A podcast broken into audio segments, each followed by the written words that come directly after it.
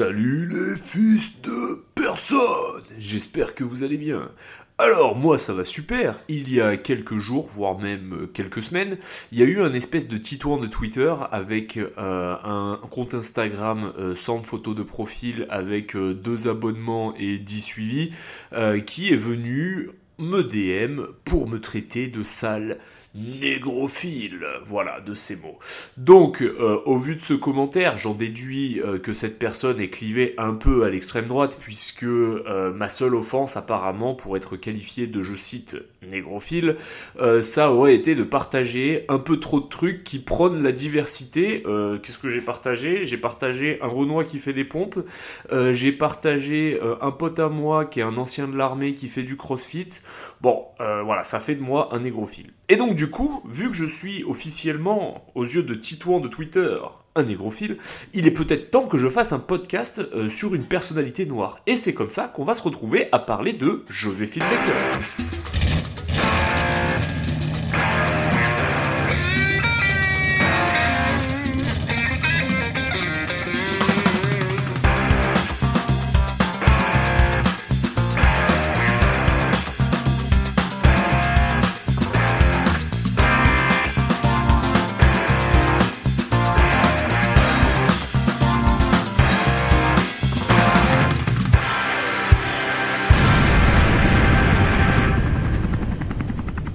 Alors, je sais ce que vous dites, vous dites ça y est, c'est 2024, euh, Thomas Romeo, il a fait euh, un demi-tour droite euh, direction le wokisme, maintenant il commence à faire des trucs de gaucho. Calmez-vous très vite, calmez-vous très vite, je sais ce que vous dites aussi, vous dites on m'a vendu un podcast qui suinte de la burne, un podcast qui sent la sueur comme une après-midi des broussaillasges à la roquette sur Siagne au mois de juillet, calmez-vous, calmez-vous, parce que en fait, euh, Joséphine, outre le fait que ce soit une femme, c'est probablement une des gonzesses les plus inspirantes de l'histoire française sur les 200 dernières années. Il y a eu plein de femmes très très inspirantes dans l'histoire française, et je pense que j'aurai l'occasion d'en parler sur ce podcast, un de ces quatre, sur d'autres meufs. En attendant, euh, Joséphine Baker, pour moi, c'est une meuf qui a mérité sa nationalité française, plus que n'importe quel enculé euh, qui fait des marches contre la police, plus que contre n'importe quel patriote 2.0 avec une fleur de lys dans sa bio qui vient me traiter de négrophile en DM alors que lui-même doit probablement se taper des grosses segs euh, sur des vidéos de gros Renoir Georges Le Scaf qui démontent des petites beautés orientales, le tout dans une chaussette.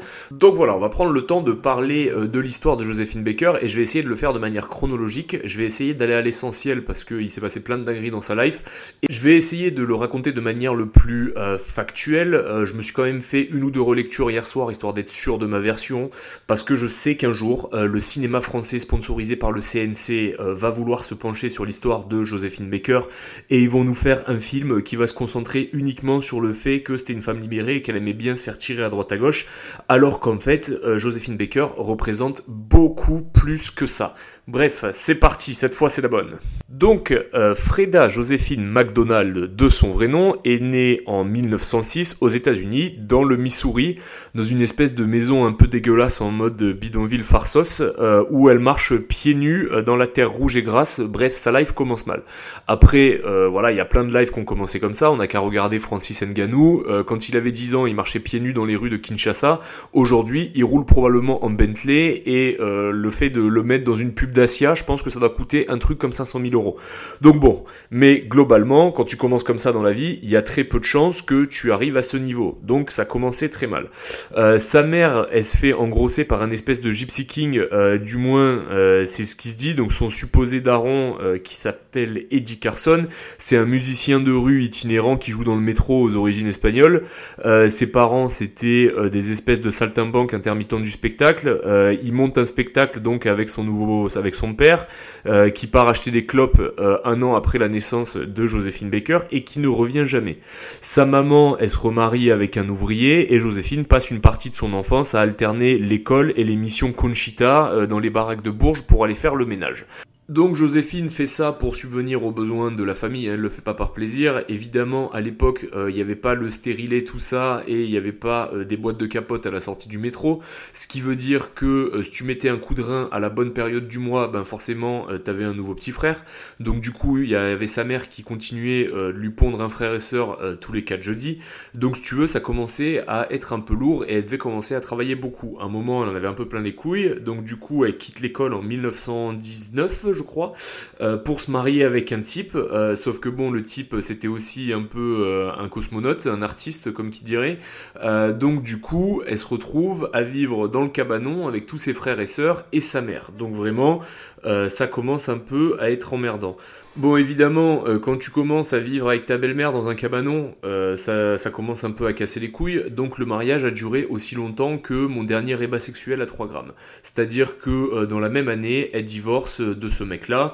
Et donc à ce stade, c'est quand même relativement une certitude. On s'attend pas à ce que Joséphine Baker fasse des miracles. On peut se dire qu'elle est vouée à une vie de cassos au RSA, qui claque ses derniers deniers en capricone et en sélecto, vêtue de son plus beau survêtement Euh, et qui va se faire avorter un jeudi sur deux. Voilà, on peut se dire que c'est ce qu'il attend. Et c'est là que elle va nous surprendre.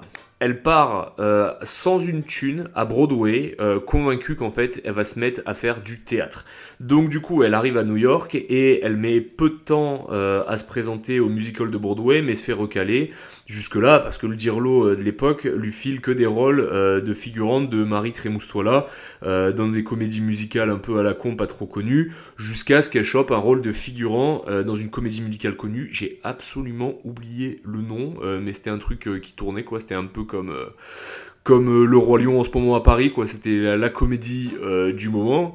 Euh, et donc, euh, c'était un spectacle assez populaire où le casting était composé euh, d'une majorité de Renois. Et au bout de deux ans de tournée, elle change d'allégeance et s'associe au Chocolate Dandies, qu'elle quitte à son tour pour rentrer dans un truc qui s'appelait le Plantation Club. Alors évidemment, hein, on est en 1920 à l'époque, tu nommais des spectacles comme ça, ça ne choquait personne. Et donc, elle rencontre une bourgeoise qui s'appelle Caroline Reagan. J'ai vérifié, elle n'a aucun lien de parenté avec le lourd tonton Ronald. Bref, vu qu'elle a plein de thunes et qu'elle voit en Joséphine Baker euh, le potentiel planche à billets qu'elle représente, elle se dit bon ben vas-y, euh, je vais lui filer un salaire euh, de 250 dollars par semaine, ce qui à l'époque était énorme, mais vraiment énorme. Euh, donc du coup 250 dollars par semaine euh, si elle accepte euh, de les suivre en France parce qu'en fait Reagan a pour idée de monter un spectacle en France avec des Renois.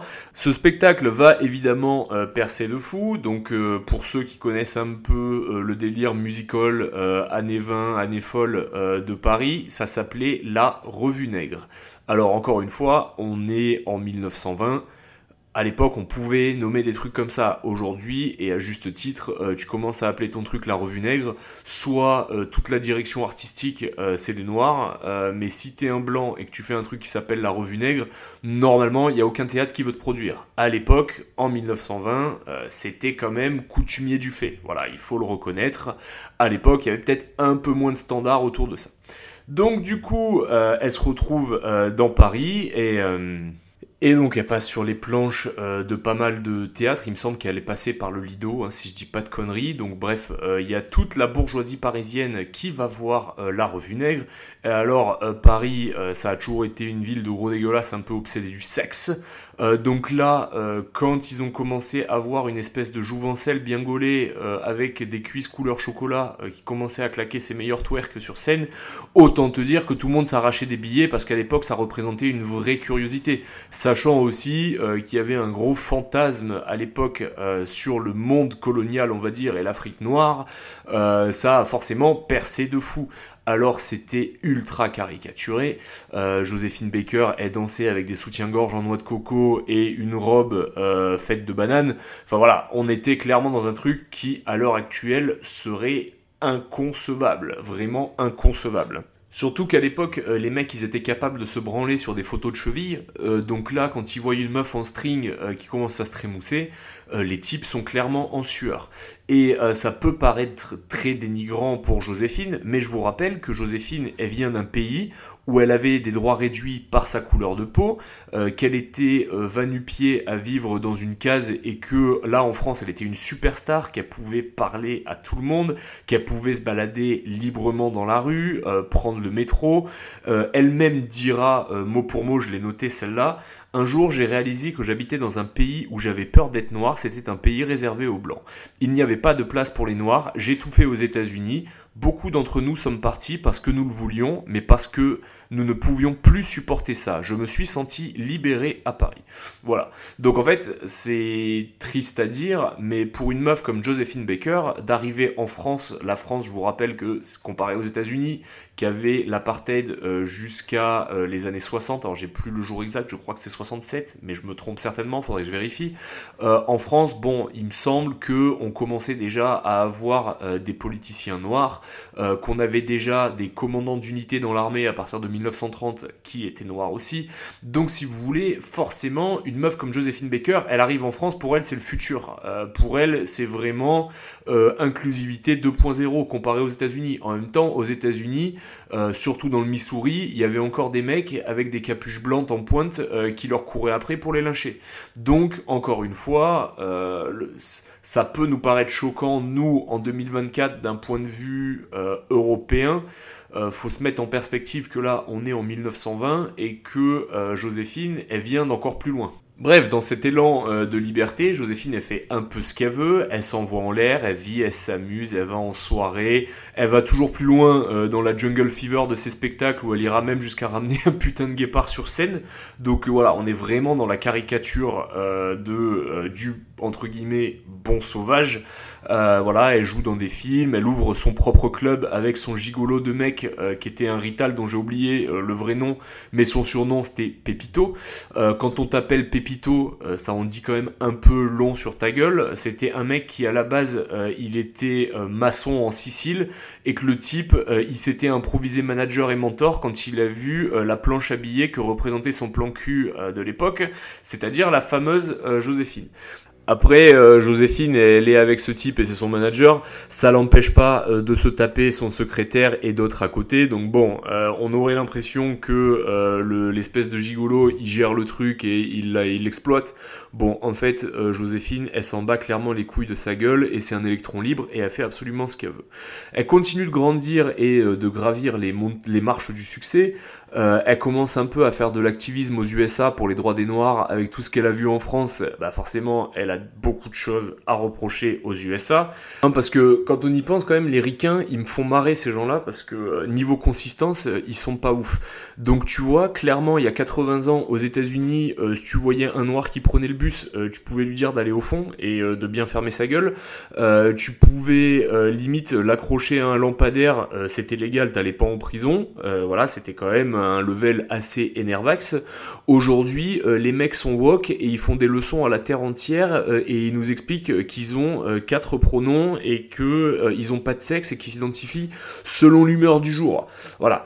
faut pas oublier que les Américains, c'est eux qui nous ont démocratisé la clope à balle pour que nous, les Européens, on soit bien accro à la clope. Et une fois qu'on était bien accro à la clope, les mecs ont commencé à claquer des grosses campagnes anti-tabac. maintenant, tu fumes une clope aux États-Unis, t'es un mais vraiment, les mecs qui fument des clopes au state, euh, c'est soit les junkies, euh, soit les mecs du monde de la nuit, euh, soit les ouvriers, mais normalement, t'es un mec avec une stature sociale, si tu fumes des clopes, t'es un putain de tocard. Bref, ça pouvait pas être tout rose non plus, puisque en 1929, il y, a, y a le krach boursier, donc du coup, fini les années rigolades à Paris, les années folles. Là, on rentre dans la grande dans la grande dépression. le chômage en France explose euh, parce qu'on a donné tous nos vabs euh, à Zelensky et parce que bah il y a eu le Covid. Euh, non, ça c'était après, excusez-moi, ça c'était après. Bref, donc du coup, elle tient durant cette période un engagement social en participant à des soupes populaires pour les clodos de Paris dans le 18e.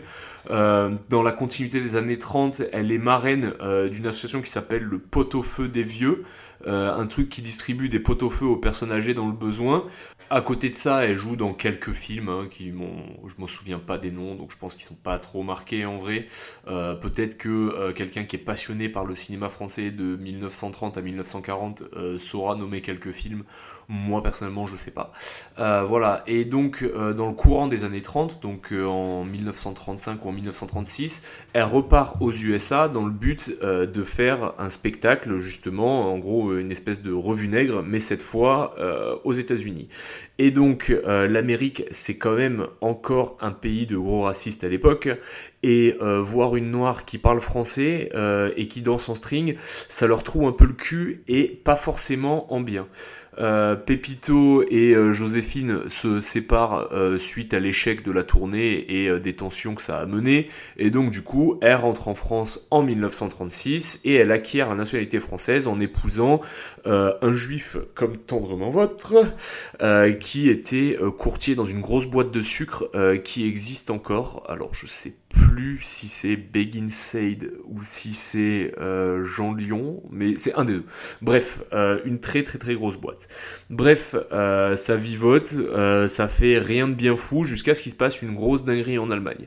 Donc en Allemagne, si vous voulez, il y avait un mec qui avait commencé à monter sur des tables d'une taverne pour parler à des mecs bourrés, voilà, et ce mec-là, il avait commencé à avoir pas mal de followers, et une fois qu'il était un peu trop connu, il avait commencé à tenter des histoires de coups d'État, ça n'avait pas marché la première fois, mais au bout d'un moment, il est passé. Bref, je vous fais pas un dessin, euh, un ancien caporal euh, de l'armée allemande qui a fait 14-18, avec une petite moustache en ticket de métro euh, qu'on pourrait retrouver sur une chatte de parisienne en 2024, qui n'aimait pas trop les juifs. voilà, vous savez de qui je parle. Donc c'était un peu le bordel, il avait beaucoup de fanatiques et de mecs d'éther qui étaient d'accord avec ses propos et convaincus qu'il avait raison.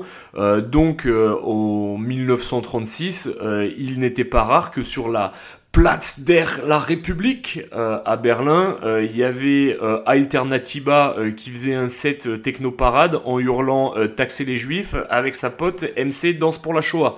Bon, t'as compris, voilà, il y avait la montée des nazis, Clairement, ça commençait à sentir le sapin pour la Pologne doucement mais sûrement. Euh, Joséphine, elle vivait à Paris. Euh, il y a un gros pays de racistes qui est en train de se mettre en place de l'autre côté de la frontière. Voilà, euh, la situation commence à être géopolitiquement un peu tendue. Je vous fais pas un dessin. Euh, en 1939, euh, pendant que nous, on est au chaud dans la ligne Maginot, en train de dire on craint des gains et que la Pologne s'est déjà fait rouler dessus, euh, d'un coup d'un seul, il y a une bande de gros Helmut, Heinrich et de Müller qui débarquent complètement plein d'extasie au volant de sidecar BMW avec des MP40 et des carabineurs 98. bon, clairement, là, on se fait vraiment rouler dessus et euh, c'est un peu la merde. Euh, voilà, là on a euh, perdu la Seconde Guerre mondiale. Il y a les Britanniques et le peu de Français qui restent qui sont à Dunkerque en train d'essayer de s'échapper. bref, ça sent la merde. les nazis vont venir occuper la France. Georges Marchais, la figure du Parti communiste français, va aller serrer des bouchons, des boulons de Messerschmitt à l'usine pour ses copains les Allemands, avant même que le père de Renault aille mouiller la chemise pour Radio Vichy et que les USA viennent envoyer 150 000 enculés nourris au maïs de l'Alabama pour rouler sur la Normandie. Bref, avant ça, il s'en est passé beaucoup des choses. En 1939, euh, Joséphine s'était rapprochée déjà euh, des services de renseignement français euh, pour les avertir que en fait l'Allemagne allait nous tomber sur la gueule à pieds joints. Elle avait su ça à une soirée à l'ambassade d'Italie et du coup elle avait racolé deux trois infos et elle s'était dit ouah c'est chaud ce qui va se passer là. je vais quand même avertir le pays qui m'a tout donné. Donc voilà déjà en termes de reconnaissance on est pas mal.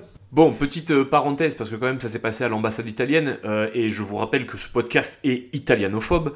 Euh, voilà, donc j'aimerais qu'on prenne deux secondes pour se rappeler quand même que deux bataillons italiens n'ont pas réussi à, passer le pont de Menton, parce qu'il y avait six réservistes niçois avec un fusil mitrailleur et des grenades.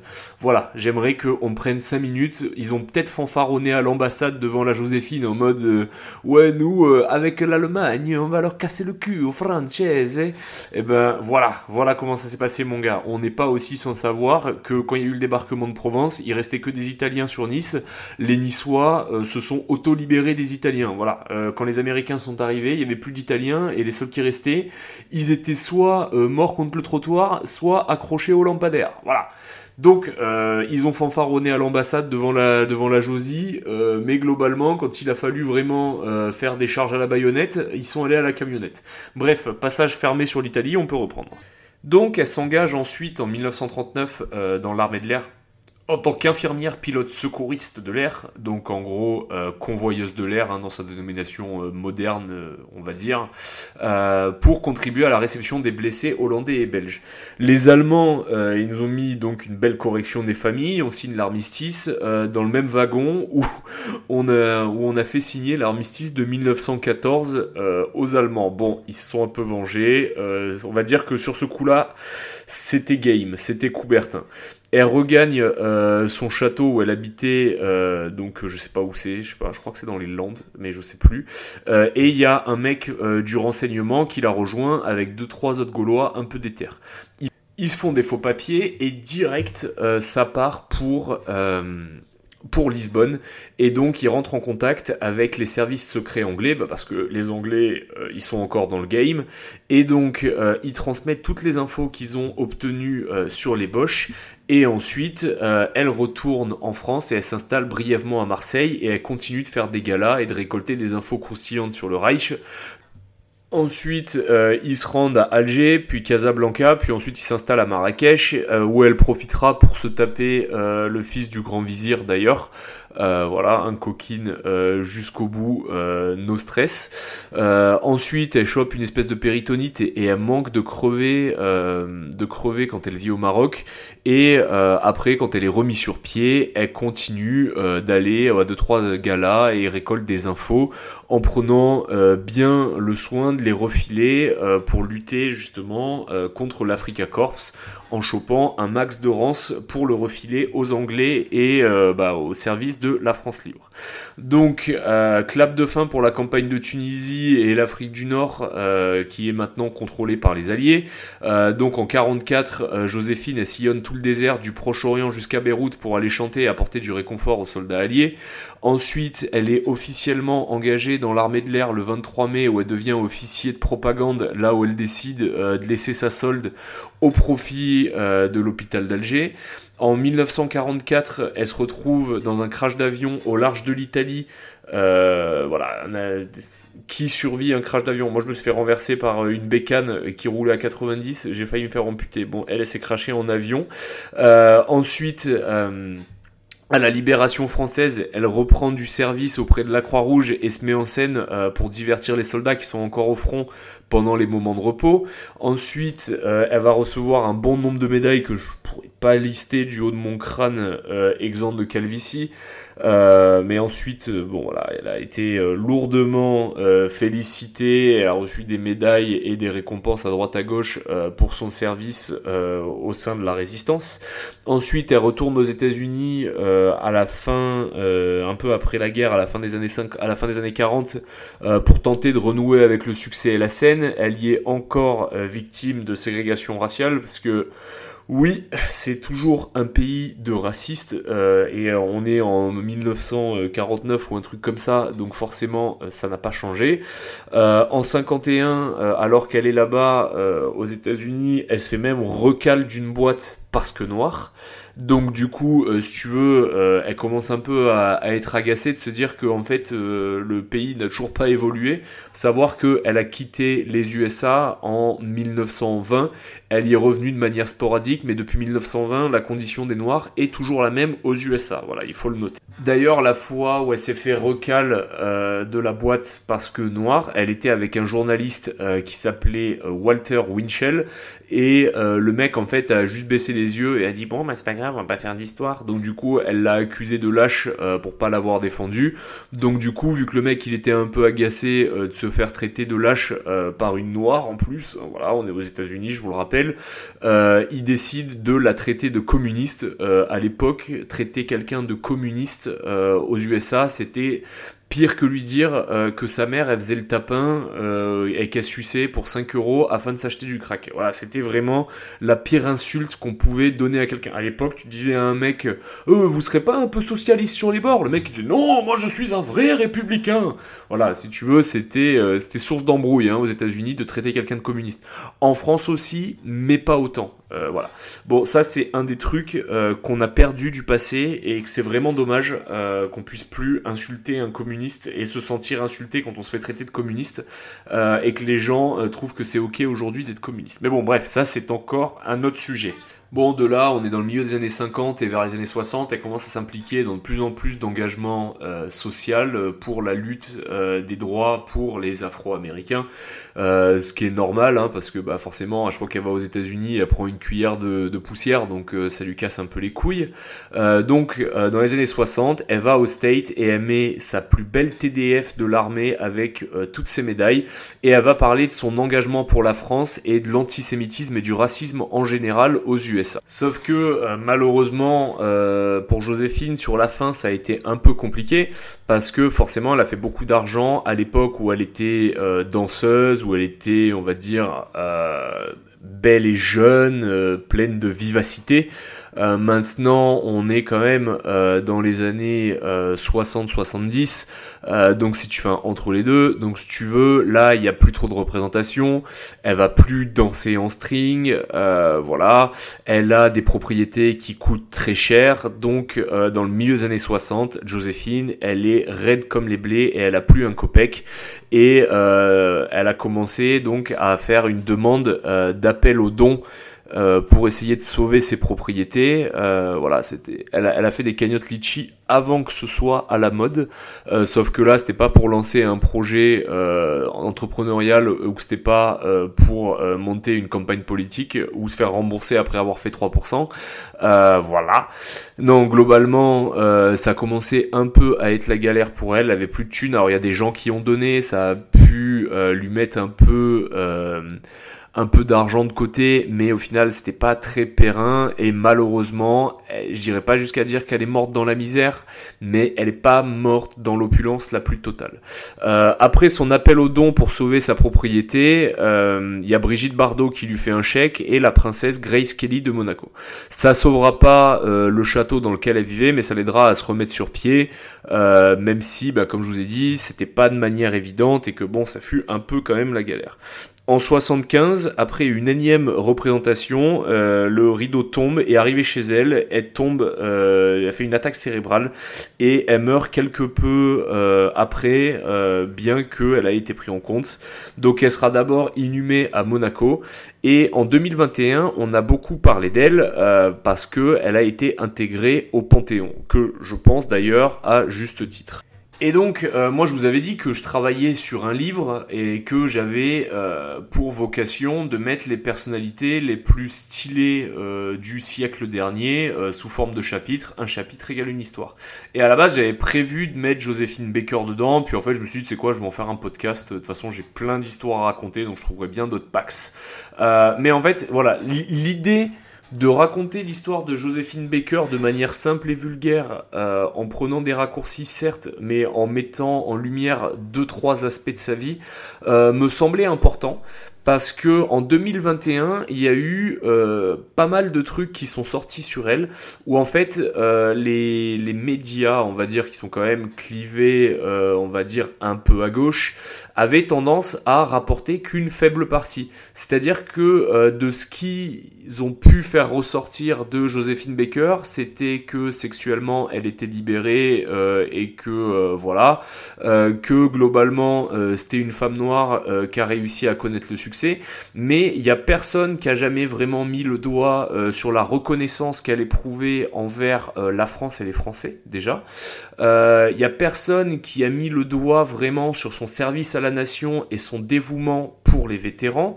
voilà, je crois que le pire que j'ai vu, le pire que j'ai vu, c'était un média, je sais plus lequel, mais probablement un truc un peu de gauche, genre fraîche ou un truc un peu féministe, je sais plus lequel, qui était en train de l'encenser parce que euh, elle avait eu des relations euh, sexuelles avec des gonzesses et que du coup euh, c'était cool parce que c'était une des premières artistes LGBT. Réduire Joséphine Baker au simple fait que ce soit une des premières meufs du show business à avoir brouté des minous, je trouve que c'est la pire humiliation à la mémoire de Joséphine Baker. C'est la pire humiliation possible inimaginable parce qu'en fait elle représente bien plus que ça. Parce qu'en fait, Joséphine Baker, elle représente le rêve américain inversé. C'est-à-dire que le rêve américain, c'est quoi? C'est tu quittes ton pays en Europe, euh, tu vas... euh, Enfin, à l'époque, hein, c'était quoi? C'est tu quittes ton pays, genre t'es un Italien, un Français ou un Portugais, euh, tu quittes ton pays, tu vas aux États-Unis, tu te retrouves à vivre comme une merde, mais t'es un mec qui a les dents longues et qui a de l'ambition. Donc du coup, tu travailles fort, tu te fais des contacts, tu montes un business, et quand ton business il est lancé, euh, tu deviens millionnaire, et après derrière, tu fais de la philanthropie euh, et euh, tes gamins ils vont étudier à Harvard. Ça c'est le rêve américain. Le problème étant, on va pas se mentir, le rêve américain il était valable surtout à l'époque. Plus maintenant, hein, mais à l'époque c'était quand t'étais un blanc, parce que quand t'étais un mec noir ou asiatique, ou euh, même un Mexicain, ça allait être compliqué. Et donc du coup, les gens, euh, les artistes tels que euh, Miles Davis, tels que Charlie Parker, Count Basie, Josephine Baker, en fait, n'ont eu pas d'autre choix que euh, de partir euh, en Europe, donc en France plus précisément, parce qu'à Paris, à l'époque, Paris c'était une grande ville et c'était là que tout se passait en Europe, euh, pour faire quelque chose de leur life, pour pouvoir euh, vivre et éclore. Et moi, je me retrouve pas trop loin de ce sentiment, parce que euh, d'une certaine manière, moi, quand j'ai eu mon bac pro sécurité prévention, euh, j'avais pas beaucoup d'opportunités en fait euh, en France, hein, qu'on se le dise. La France, ça reste quand même un pays un peu élitiste euh, aujourd'hui. Et j'ai été obligé d'aller en Angleterre parce qu'en Angleterre, ils étaient un peu plus en mode on s'en fout que t'aies pas de diplôme, euh, nous ce qu'on veut, euh, c'est que tu te bouges le cul. Donc en fait, l'Angleterre, c'est pas mal pour les gens qui se bougent le cul. Bon, par contre, tu veux être un crafouin, euh, t'es mort dans la minute. hein. Y a le chômage, il est euh, pitoyable.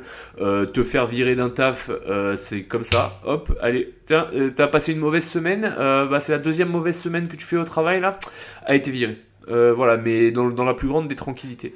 Mais néanmoins, ça m'a permis euh, d'acquérir une expérience qui, en sortant de l'armée, m'a aidé à rebondir. Parce que, en vrai, en sortant de l'armée, sachant que je suis sorti en pleine période Covid, que Défense Mobilité m'a pas aidé à me reconvertir, bah, en fait, si j'avais pas fait mon passage en Angleterre, j'aurais pas pu choper mon premier job de commercial que j'ai eu en sortant de l'armée, avant de rebondir un peu mieux et de faire mes propres trucs.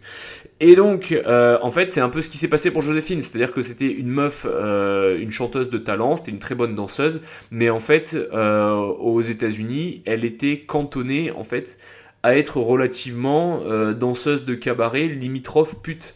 Alors que euh, le fait qu'elle se soit exilée en France et qu'elle se retrouve euh, dans des gros cabarets type euh, le Lido et j'en passe, ça lui a permis vraiment de se propulser une carrière qui lui a permis de retourner beaucoup plus fort aux USA. Donc la première fois ça a un peu floppé, mais après la deuxième fois tout le monde l'écoutait et ça a bien marché. Alors après malheureusement elle est comme je vous ai dit, elle est pas morte dans l'opulence et elle a eu des grosses galères de thunes sur la fin.